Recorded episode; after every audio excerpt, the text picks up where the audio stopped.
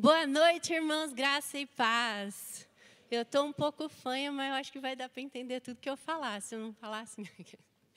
Gente, estou muito feliz. Ah, terça-feira, não esqueçam que essa terça-feira nós vamos ter o Alcance Mais. Então, venha todo mundo para terça-feira participar do Alcance Mais conosco. E para mim é uma honra, uma alegria estar aqui falando com vocês, graças a Deus por esse tempo que eu estou aqui.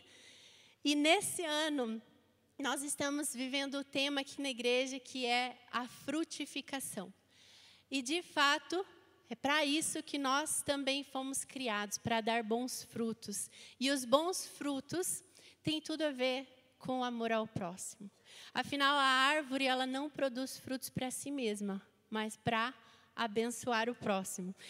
Aqui no quintal a gente tem, não sei se todo mundo já conhece nosso bosque, aqui na lateral tem um monte de árvore de mexerica, de laranja. E essa é para mim a melhor parte do inverno aqui, é de poder ir lá e, e, e comer isso. E eu esses dias estava lá e pensando, gente, tem tanta mexerica lá, tanta laranja, tanta coisa boa assim, e, a, e aquela árvore fez tudo isso só para a gente comer, né? Então, no caso, só eu e a Edna, né, que estamos indo lá, Edna, pegar mas todos são bem-vindos para ir lá buscar. Então, se nós amamos ao Senhor e também amamos aquilo que Ele ama, o desejo do Pai é de que todos sejam salvos e cheguem ao pleno conhecimento da verdade. Para frutificar, nós precisamos ter em nós, né, como igreja, uma cultura missional. E é sobre isso que eu quero falar nessa noite, sobre missões. Missões ela é a identidade do corpo de Cristo, é a razão da igreja existir. Deus não tem uma missão para a igreja, Deus tem uma igreja para a missão dele. E essa cultura em nós precisa ser criada desde a infância. Eu lembro que desde quando eu era bem pequena, eu sempre fui muito atraída assim por por ver outras culturas, outros povos. Na escola eu olhava os livros de história, geografia e via fotos e eu pensava assim, um dia eu quero estar com esse povo, um dia eu quero conhecer essas pessoas, um dia eu quero fazer parte da história deles. E a minha mãe sempre incentivou eu minhas irmãs a prática das boas obras. Nós não tínhamos muito, mas sempre nós oferecíamos o que tínhamos. Às vezes era cortar a grama de uma pessoa, às vezes era fazer alguma coisa. Então a gente estava sempre envolvido em cuidar do próximo. E, mas assim, o meu chamado, que eu digo assim, meu chamado missionário, que eu que me ofereci para ser uma missionária. Quando eu tinha 12 anos, eu conheci o primeiro missionário na minha vida. E esse missionário ficou um ano na igreja, fez um trabalho assim muito legal com os jovens. Eu nem era jovem ainda, mas eu fui muito impactada por aquele trabalho. Quando ele terminou aquele um ano, foi embora. Os jovens continuaram buscando crescer em conhecer a palavra de Deus, em, em ter relacionamento com o Senhor. E naquela fase da minha vida eu falei: nossa, é isso que eu quero fazer. Eu quero levar esse fogo do avivamento aonde eu for, ensinar as pessoas a buscarem a presença de Deus. E tudo tem um, um tempo, um propósito. Então, assim, eu estava sempre com esse desejo, mas o Senhor não confirmava isso no meu coração, sabe? Assim, tipo, parecia assim que, ah, eu quero ser missionário, mas eu não sei se é isso que o Senhor tem para a minha vida. Não sei se alguém aqui já passou por isso de pensar assim, ah, eu tenho esse sonho, não sei se é de Deus. Claro que tinha tudo para ser de Deus, né? Do diabo que não ia ser, mas eu estava ali pensando, né? E eu vim para Irati, e todos os dias eu vinha para a igreja e chorava para o pastor Ney e falava: Eu quero ser missionária. E eu fazia faculdade, saía da faculdade mais cedo para passar na igreja, para falar: Eu quero ser enviada. E logo na primeira semana que eu estava servindo aqui, eu já estava trabalhando no ministério infantil, já estava servindo, já estava fazendo coisas de, envolvidas com a igreja. E eu lembro que o pastor Ney sempre falava assim a gente sabe, a gente vê isso em você, mas o Senhor não falou ainda. Até que, dez anos depois, daquele, daquela vez que eu entendi que eu queria ser missionária, foi quando, é, no momento do louvor, o pastor Ney me chamou, entregou uma palavra profética para a minha vida e para a igreja.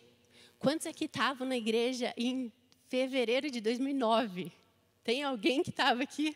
Aí tem um monte de gente, quer dizer, algumas pessoas que estavam aqui. E naquele dia, o Senhor falou comigo, através da vida do pastor Ney, e ele falou assim: Olha, eu te chamo missionária, e eu vou te, estou te enviando. E aí ele fez eu virar para a igreja, e a palavra foi para a igreja: foi assim, vocês precisam enviar a Denise. E ai de você se ouvir um ai dela no campo. E eu lembro que aquela palavra me encorajou para eu dizer assim: não, eu não estou sozinha. E também me fez entender que não era sobre mim. E nunca vai ser sobre só eu, só você. Existe um propósito no chamado de Deus para as nossas vidas e um propósito para o reino. Então, nós temos uma missão. Nós todos temos uma missão no Senhor, um chamado. E eu quero focar, gente, nessa questão do processo. Né? Eu falei que levaram-se 10 anos até isso acontecer, mas nesse meio do caminho eu estava servindo ao Senhor. Então, talvez se hoje você se encontra num processo, talvez algum sonho que você tem colocado diante do Senhor há alguns anos já, eu quero te encorajar a continuar fazendo a próxima coisa que o Senhor tem colocado na sua mão e confiar que Ele vai cumprir aquilo que Ele te chamou para fazer.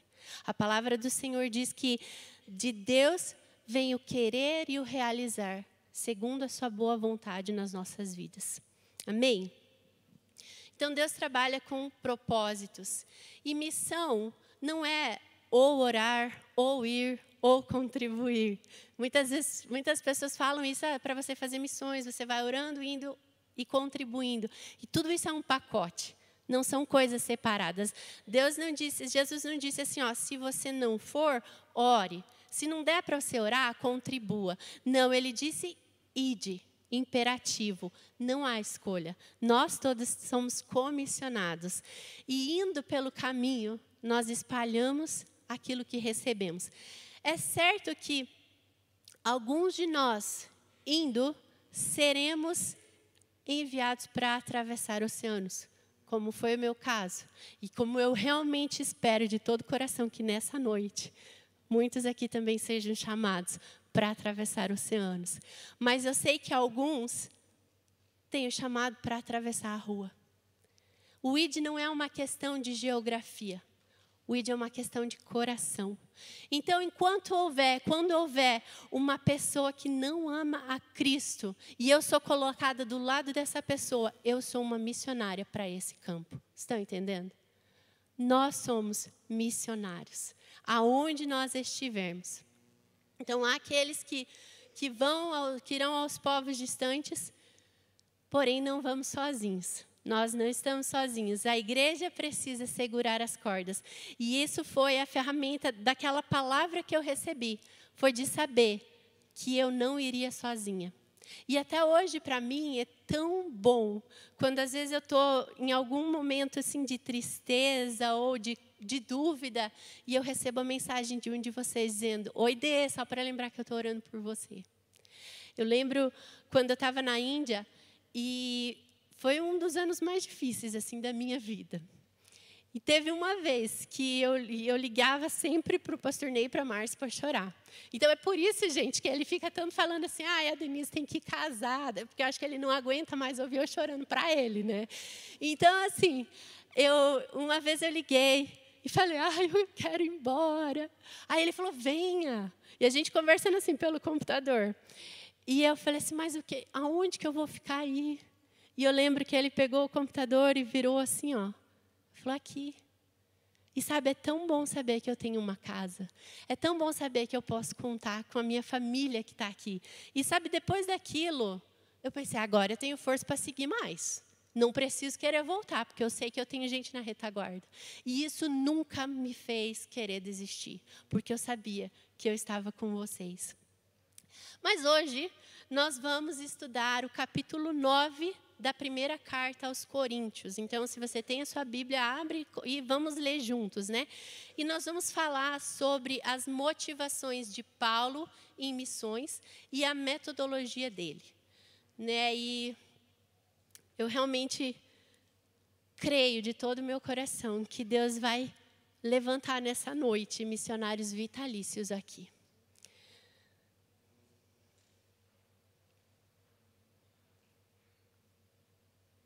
Primeiros Coríntios, no capítulo 9. A gente vai ler o capítulo inteiro. Não sou eu apóstolo? Não sou livre? Não vi eu a Jesus Cristo, nosso Senhor? Não sois vós a minha obra no Senhor?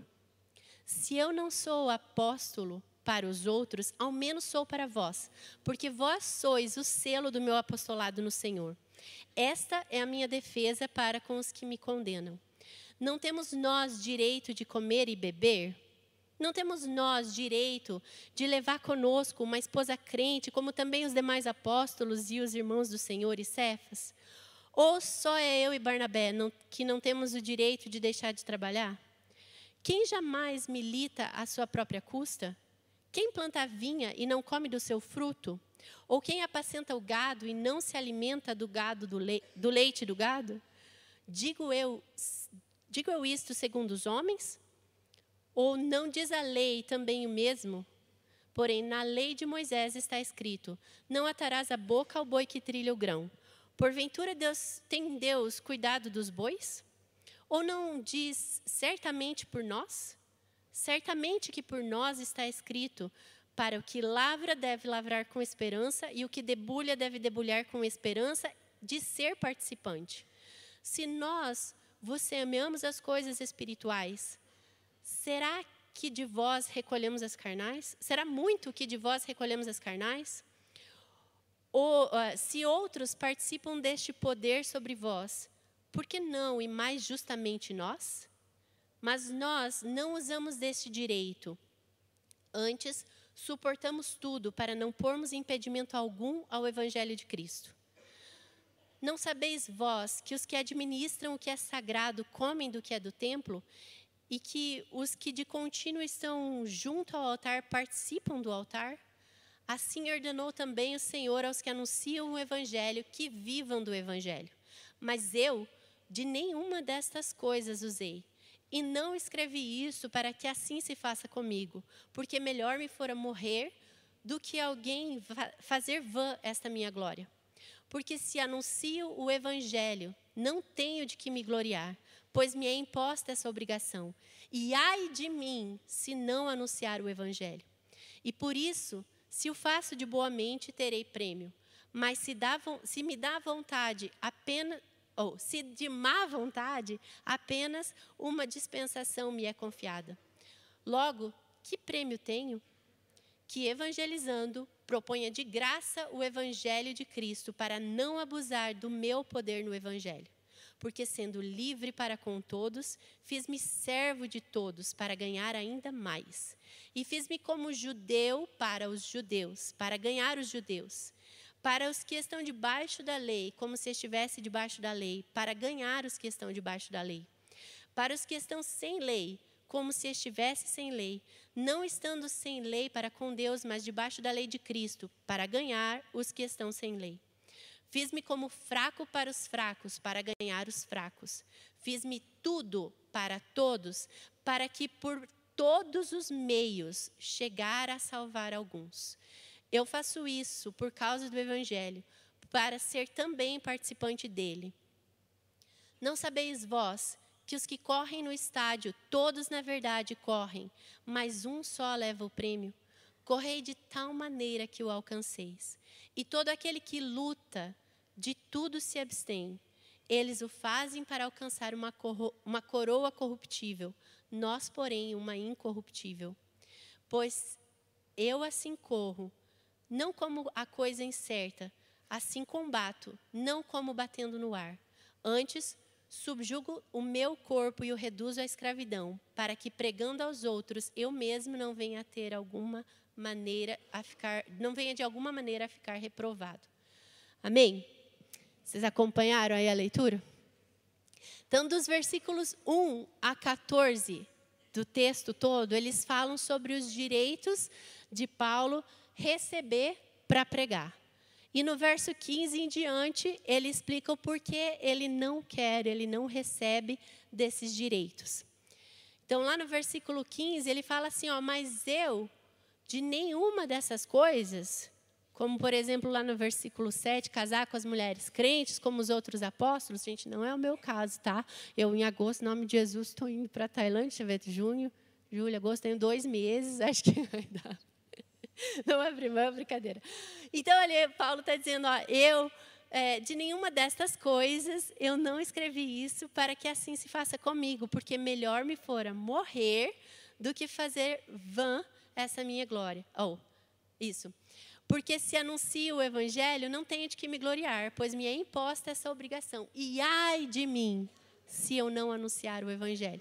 Em outras palavras, o que Paulo estava dizendo é assim, ó, gente, quando o rei do universo me derrubou do meu cavalo no caminho para Damasco, e eu fiquei cego lá três dias, ele me convocou, ele me comprou, ele me fez escravo.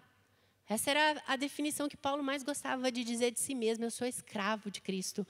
E então, ele está dizendo: eu não posso cobrar por isso. Então, qual é a recompensa de Paulo?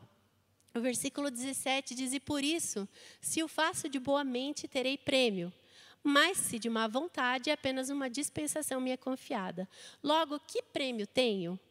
que, evangelizando, proponha de graça o evangelho de Cristo para não abusar do meu poder no evangelho.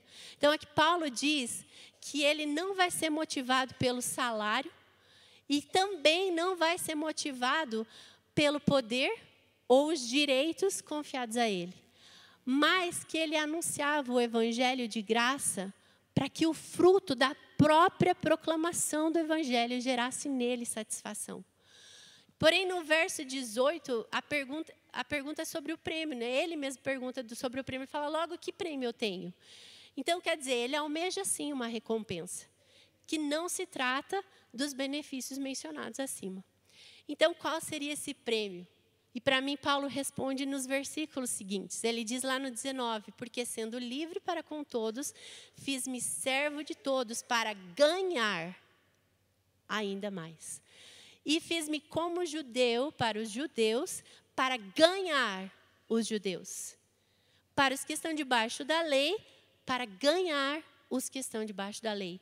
Para os sem lei, para ganhar os que estão sem lei. Então, Paulo queria pessoas. O prêmio dele era pessoas. Ele sabia o valor de ganhar uma alma. Mateus 16, 26 fala assim: o que vale ao homem ganhar o mundo e perder a sua alma? E em Filipenses 3, 8 diz assim: Paulo diz, eu considero tudo como perda para ganhar a Cristo. Então ele sabia da importância, do valor da nossa vida, da nossa alma, de ganhar uma alma. O ponto é que Paulo, ele não queria o dinheiro ou o poder, ele queria ganhar pessoas. Porque o Evangelho já havia assegurado a ele que ele ganhou grande vitória em desfrutar plenamente a Cristo. E aqui eu quero fazer um parênteses para uma história que me, que me, me tocou bastante. Quando eu estava morando lá na, na Índia, antes mesmo de eu ir para a Índia, eu já sabia que eu ia para trabalhar numa casa-lar, que eu ia cuidar de crianças em necessidades.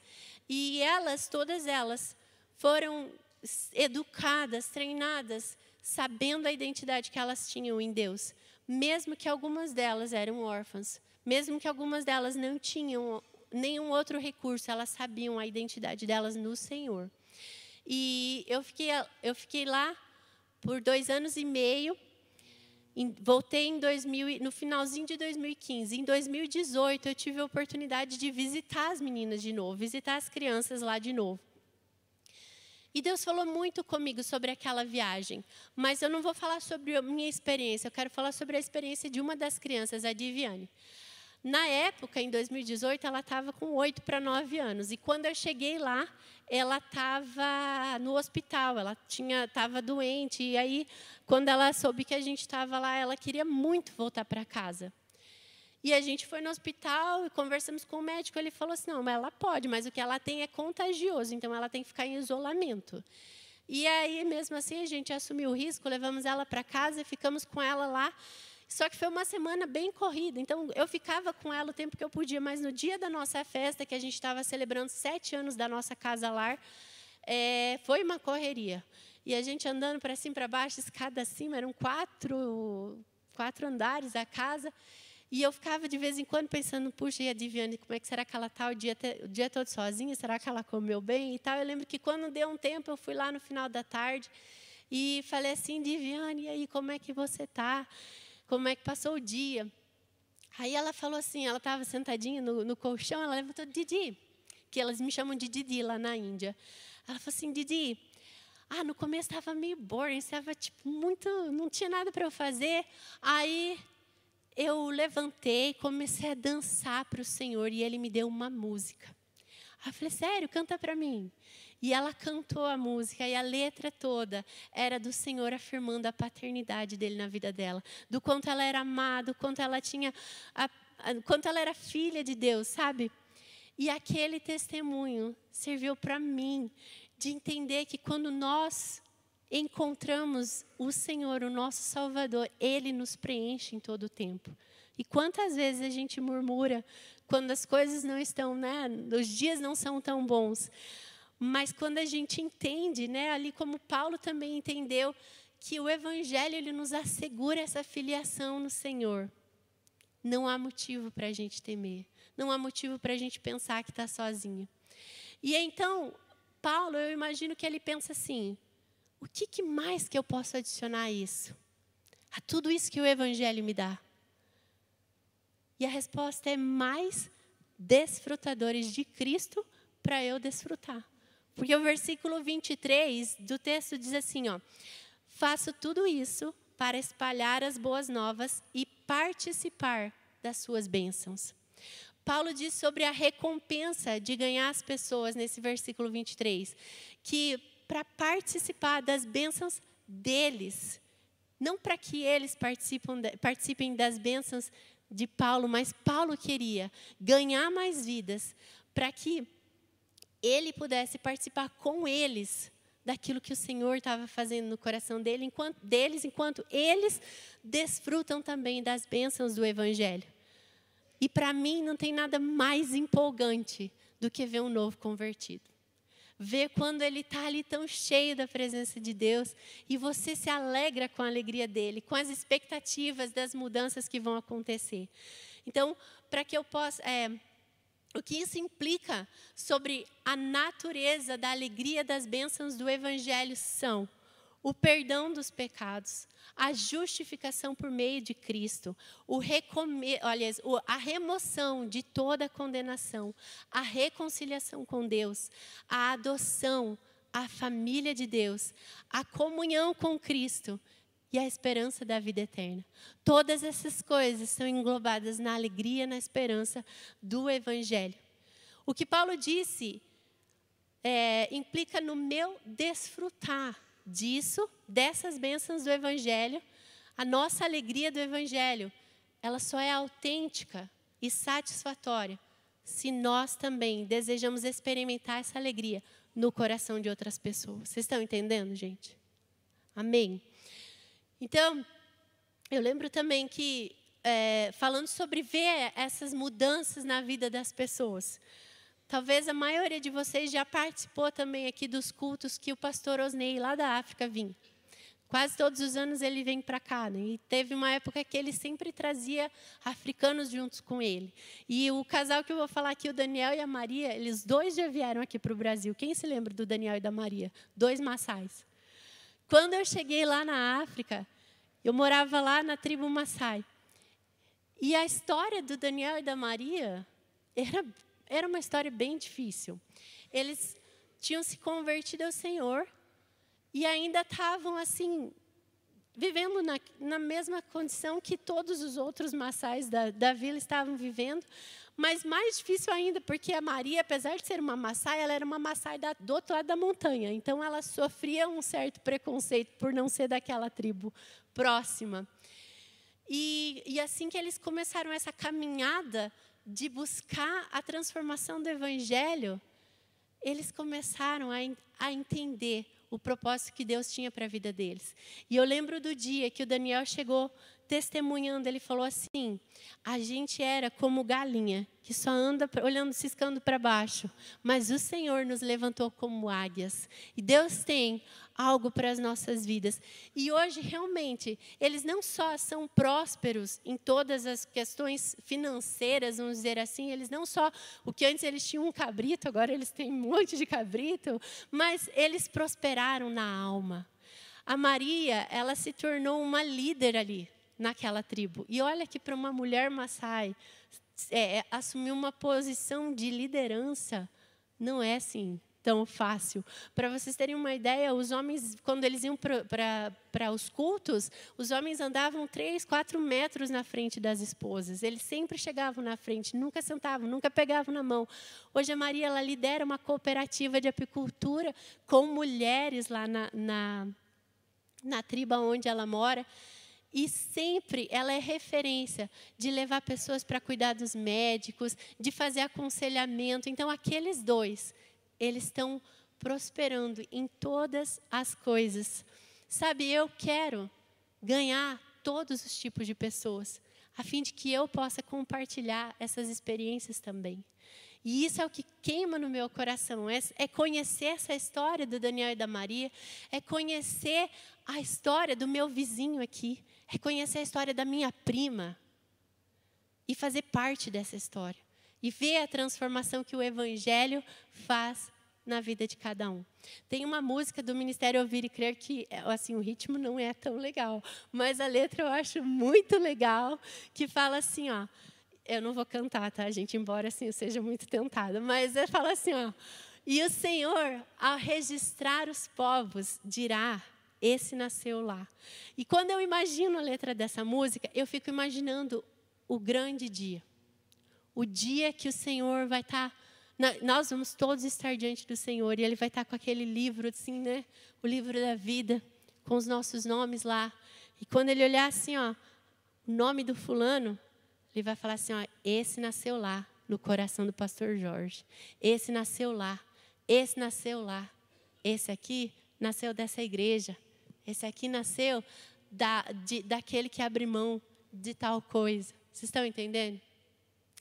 E isso é muito relevante não apenas para os missionários, eu digo assim, não que na verdade todos somos, mas é, é relevante para todos os crentes.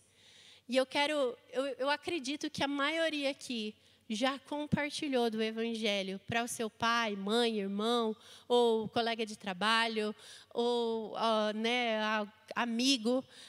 Se você não fez isso ainda, eu te encorajo a fazer, mas eu quero te encorajar nessa noite, ou durante essa semana, você sair e olhar no olho de alguém e dizer assim: Eu quero você. Eu quero que a sua alegria seja a minha alegria. E realmente ser sincera nisso querer que as pessoas sintam essa alegria que o Senhor Jesus nos proporciona. Amém? Lá no verso 22, Paulo muda a palavra ganhar para salvar. Ele está falando, eu quero ganhar, ganhar, e ali ele fala salvar alguns. Não que ele fosse o Salvador, mas em Romanos 5,9 diz: E agora que fomos aceitos por Deus por meio da morte de Cristo na cruz, é mais certo ainda que ficaremos livres por meio dele do castigo de Deus. Ser salvo na linguagem bíblica significa, primeiro e fundamentalmente, que Deus, por meio da substituição de Cristo, levando a nossa condenação, Deus, Ele nos salva de Deus. Nós somos salvos pelo amor de Deus do castigo de Deus. E Cristo ele foi enviado por Deus para nos reconciliar com Ele mesmo. Então, no versículo 23, Paulo está dizendo que ele quer compartilhar do que vai acontecer quando, quando essas pessoas ouvirem o veredito no tribunal. E é aqui é onde que eu também fico imaginando aquele dia do juízo, aonde as pessoas vão sair de lá do tribunal, da audiência, sem culpa e vão correr para fora. Depois né, do, do, do, de serem julgados, e eles vão estar pulando e celebrando e dizendo: Eu não vou ser executado, eu não vou para o inferno, eu, eu sou livre e olhar para você e dizer obrigada, porque você falou para mim. Obrigada porque você compartilhou comigo. E Paulo, ele diz isso, ele diz assim: Eu quero estar lá, eu quero compartilhar disso, eu quero ver isso acontecer em toda a terra, com judeus e com gentios. Eu quero ver isso acontecer. E você? Sabe, se isso acontecer com uma pessoa na sua vida, com certeza vai ser um dos momentos mais doces que você vai viver. De ver alguém olhar para você e dizer muito obrigado por você ter falado de Jesus para mim. A metodologia de Paulo com relação a missões, ela está conectada com a motivação dele. No verso 22 ele fala, né, com o fim de, por todos os modos, salvar alguns. No verso 19, ele fala: Me, me fiz servo de todos. E eu, eu vejo essa a minha, na minha história lá na Índia. Diferente de como foi no tempo que eu fiquei na África, embora eu tinha algumas limitações lá na África, eu morava numa tribo, na montanha, não tinha energia elétrica, não tinha água encanada, mas eu tinha uma liberdade de sair da minha casa e passar a montanha, andar. Nossa, e como eu andei naquela África? A gente ia atravessar a montanha, e eu ia para a casa dos irmãos, ou eu ia para a casa das pessoas, e eu podia orar com eles, eu podia pregar a palavra para eles, e isso era muito empolgante. E quando o Senhor me chamou para ir para a Índia, foi totalmente outra história. Eu fui morar numa casa lá, nós estávamos no final com 40 meninas e os meus vizinhos não podiam saber nem que eu morava lá. Para que o meu visto não fosse confiscado, para que eu não fosse presa, porque era ilegal. E por dois anos e meio, eu passei tirando piolho das crianças. Eu passei pegando a tarefa, gente, eu sei a tabuada de cor, em inglês e em rendido. Então, 1 aos 50, mais ou menos. E essa era a minha vida, era tratar das cataporas, era cuidar daquelas crianças, era levar para a escola, era trocar, era buscar, era acordar de madrugada, dar remédio para febre. Era isso. Mas era isso que o Senhor me chamou para fazer naquele momento. Servir, ser servo. E até hoje, ainda hoje de manhã eu estava falando com uma das meninas lá da Índia, até hoje elas têm permanecido no Senhor permanecido sabendo quem elas são no Senhor. Então, se talvez hoje você tenha achado que você não está fazendo o que deveria fazer, continue servindo, continue servindo. Né? Deus tem um propósito para cada um de nós. E ali Paulo ele fala assim aqui, ele fez de tudo e de todas as maneiras com o fim de salvar. No verso 20, Paulo diz: Tornei-me como judeu para os judeus. Mas, espera aí, Paulo não era um judeu? E aqui tem uma chave. Quando uma pessoa se converte, a identidade mais profunda e verdadeira daquela pessoa não é mais a identidade da sua família, da sua tribo, da sua etnia, raça, partido político ou nação de origem. Sabe por quê? Porque nós nascemos de novo. Nós somos novas criaturas. Nós morremos para a velha natureza e a nossa vida está escondida em Cristo. Efésios 2 diz que Deus nos tirou do império das trevas para o reino do Filho do seu amor. Então nós somos cidadãos do céu. Amém? Em outras palavras, o judeu Paulo, ele estava dizendo, ele estava tão profundamente redefinido com a sua nova identidade, seu novo nascimento, a sua nova criação, o novo reino, a nova cidadania, a nova família, através da união com Cristo, pela conversão, pela fé. E eu acredito que isso aconteceu com todos os crentes aqui nessa sala. Amém? Nós também, quando viemos para o Senhor, redefinimos a nossa identidade. Quando você se torna um cristão, as suas raízes familiares, as conexões com a sua raça, sua etnia, se tornam secundários. E você é alguém sobrenaturalmente novo, nova criatura, nova identidade familiar em Cristo. A nossa cidadania, aliás, e uma nova cidadania. E essa talvez seja a mais importante para as missões, a nossa cidadania, que é do reino dos céus. Quando você se torna um missionário transcultural, como é o meu caso, você precisa aprender a língua, a cultura, e a gente não vai para ser um embaixador da nossa própria cultura lá, né? A gente vai como um embaixador dos céus. E isso faz toda a diferença. Quando eu fui para a Tanzânia, a cidade onde eu morava era uma cidade turística. E, embora eu não quisesse isso, mas a minha fisionomia não tem nada a ver com uma africana, né? Então sempre era na cara que eu não era uma africana quando eu ia para os lugares. E aí, como era uma cidade turística, os africanos olhavam para mim e já sempre queriam vender as coisas e falavam assim, ó, oh, ô, ô, Muzungo, que eles falavam, né, tipo, branca, ó, isso aqui, ó, é, é 50 dólares. E porque eu falava Swahili, eu olhava para eles e falava assim, ô irmão, você não vai fazer isso comigo, né? Ó, sou aqui, sou da família, sou, sou povo contigo. E falava isso em Swahili. E eles falavam assim, nossa, irmã, desculpa. Não, não, ah, eu estava brincando contigo aqui, ó, é 30 xilingue. Então, já mudava até a moeda. Porque faz toda a diferença quando a gente vai falar do amor de Jesus na língua do coração daquela pessoa. E para mim assim, e para a Tailândia foi bem desafiador o aprender o, o, idioma, porque o tailandês só para vocês saberem, né, uma informação que não vai ser nem um pouquinho relevante na vida de vocês, mas tem o alfabeto tem 44 consoantes, 28 vogais e 5 tons.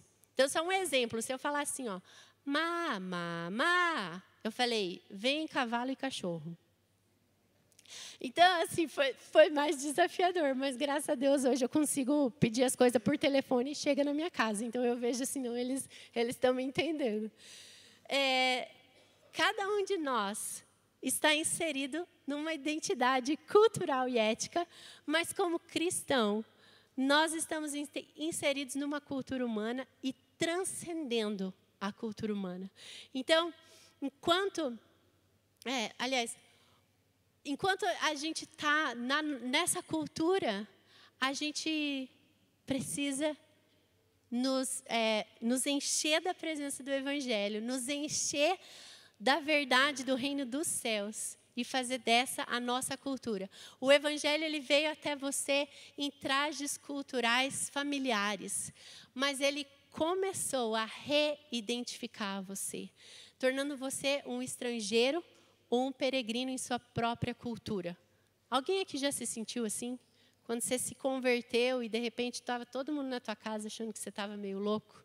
Todo mundo na tua casa achando assim, pá, que viagem. E de repente você começou a ver que aquela já não era mais tua cultura e você estava se sentindo um peregrino, um estrangeiro na sua própria cultura? Isso acontece com todos nós. E quando a gente atravessa então uma cultura para outra, né, uma cultura em missões, nós nos vemos nos adaptando à cultura. Por exemplo, lá na África eu passei os dois anos e meio usando só saia. Na Índia eu sentava no chão e comia com a mão. Na Tailândia eu só como de colher e garfo. E isso demorou para perder esse costume que foi no encontro do, com Deus das crianças no ano passado, que eu estava sentada na mesa e as crianças falaram assim: Ô tia, por que, que você come de colher? Mas a gente se adapta. E então a gente vai se adaptando a essas culturas, mas ao mesmo tempo desafiando a cultura. Né? E uma, uma coisa que eu já contei essa história para a maioria aqui, mas eu vou contar para os que não ouviram ainda e para quem já ouviu, sabe porque eu acho legal. Teve uma vez que eu estava na Índia e eu fui buscar uma obreira que ia ajudar a gente a cuidar das crianças. Então, nós estávamos com 40 meninas na casa e éramos só eu e uma outra obreira indiana do mesmo estado onde eu morava. E quando a gente foi buscar a John John, que era a outra obreira, que era lá do norte, na divisa com a China, eu fui buscar ela no aeroporto e no caminho, assim, no carro, ela falou assim: Viu, aqui vocês comem carne de cachorro? Aí eu falei, tô falando essa só porque o Heitor perguntou se ia falar de comida. Aí eu falei assim, gente, claro que não, né? Cachorro é da família, quem é que come né, carne de cachorro? Ela, não, mas é a melhor carne para a saúde da mulher. E é cheio de proteína e tal. E eu achei assim, né? Fiquei meio desconfiada, não sei se dá para confiar em alguém que come em cachorro.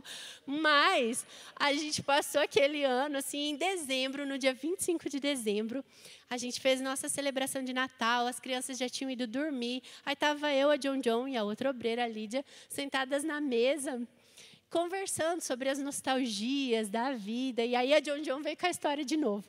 Ai, porque, nossa, o que eu mais sinto saudades é comer carne de cachorro, carne de cobra. Meu Deus, como é bom.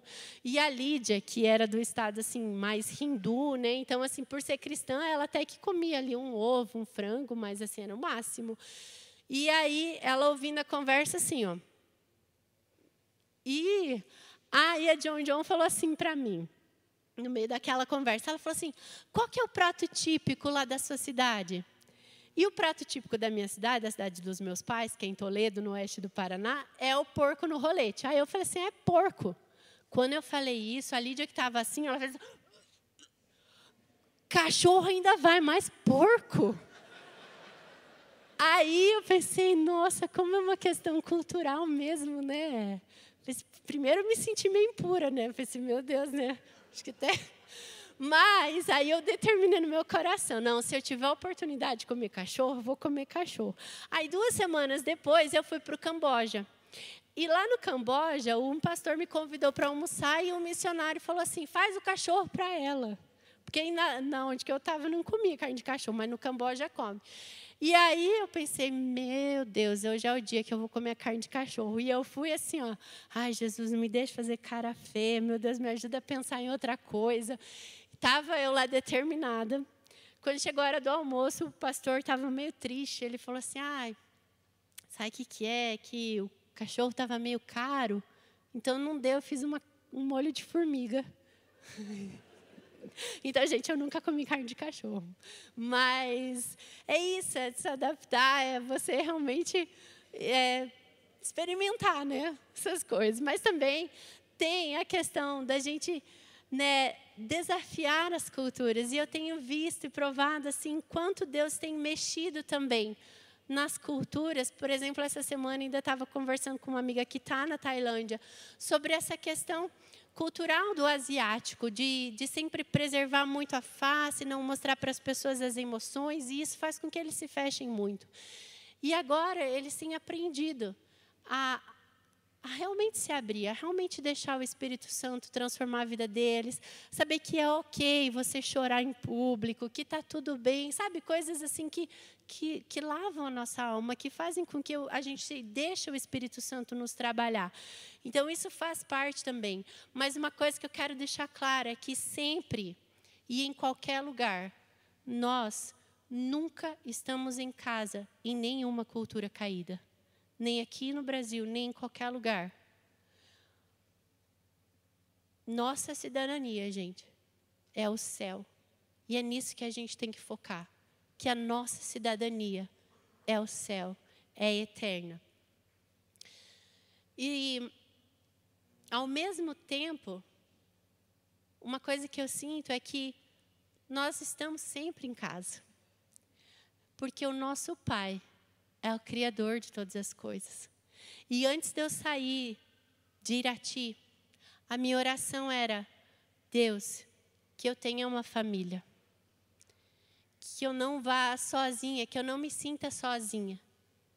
E de fato, embora eu sou sempre uma estrangeira, eu tenho uma família na Tanzânia, eu tenho uma família em Moçambique, eu tenho uma família nas Filipinas, eu tenho uma família no Camboja, eu tenho uma família na Índia, eu tenho uma família na Tailândia, porque aonde o corpo de Cristo está, eu estou em casa. E é a mesma coisa aqui. Talvez hoje você está servindo ao Senhor sozinho. Mas aqui está a sua família. Nós estamos aqui, juntos. E enquanto missionários que todos somos, nós partimos como estrangeiro e nós chegamos como estrangeiros, porque a nossa pátria é o céu. Jesus é a nossa, a lei de Cristo é a nossa constituição. E eu quero encerrar aqui, te fazendo lembrar disso. Você é cidadão do céu. E o Senhor te chamou para dar bons frutos, para trazer vida para o Senhor.